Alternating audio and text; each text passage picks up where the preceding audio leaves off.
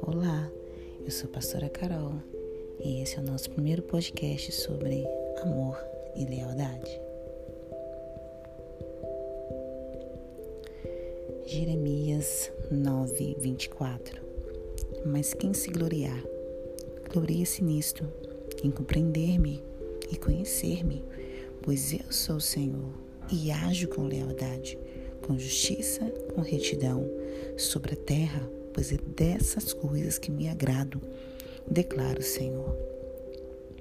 Nesses dias, o Espírito tem ministrado ao nosso coração a respeito de amor e lealdade. Uma das definições de lealdade que me agrada muito é alguém possível de confiar. Será que você é alguém possível de confiar? Deus se agrada de quem é leal, porque é um atributo dele.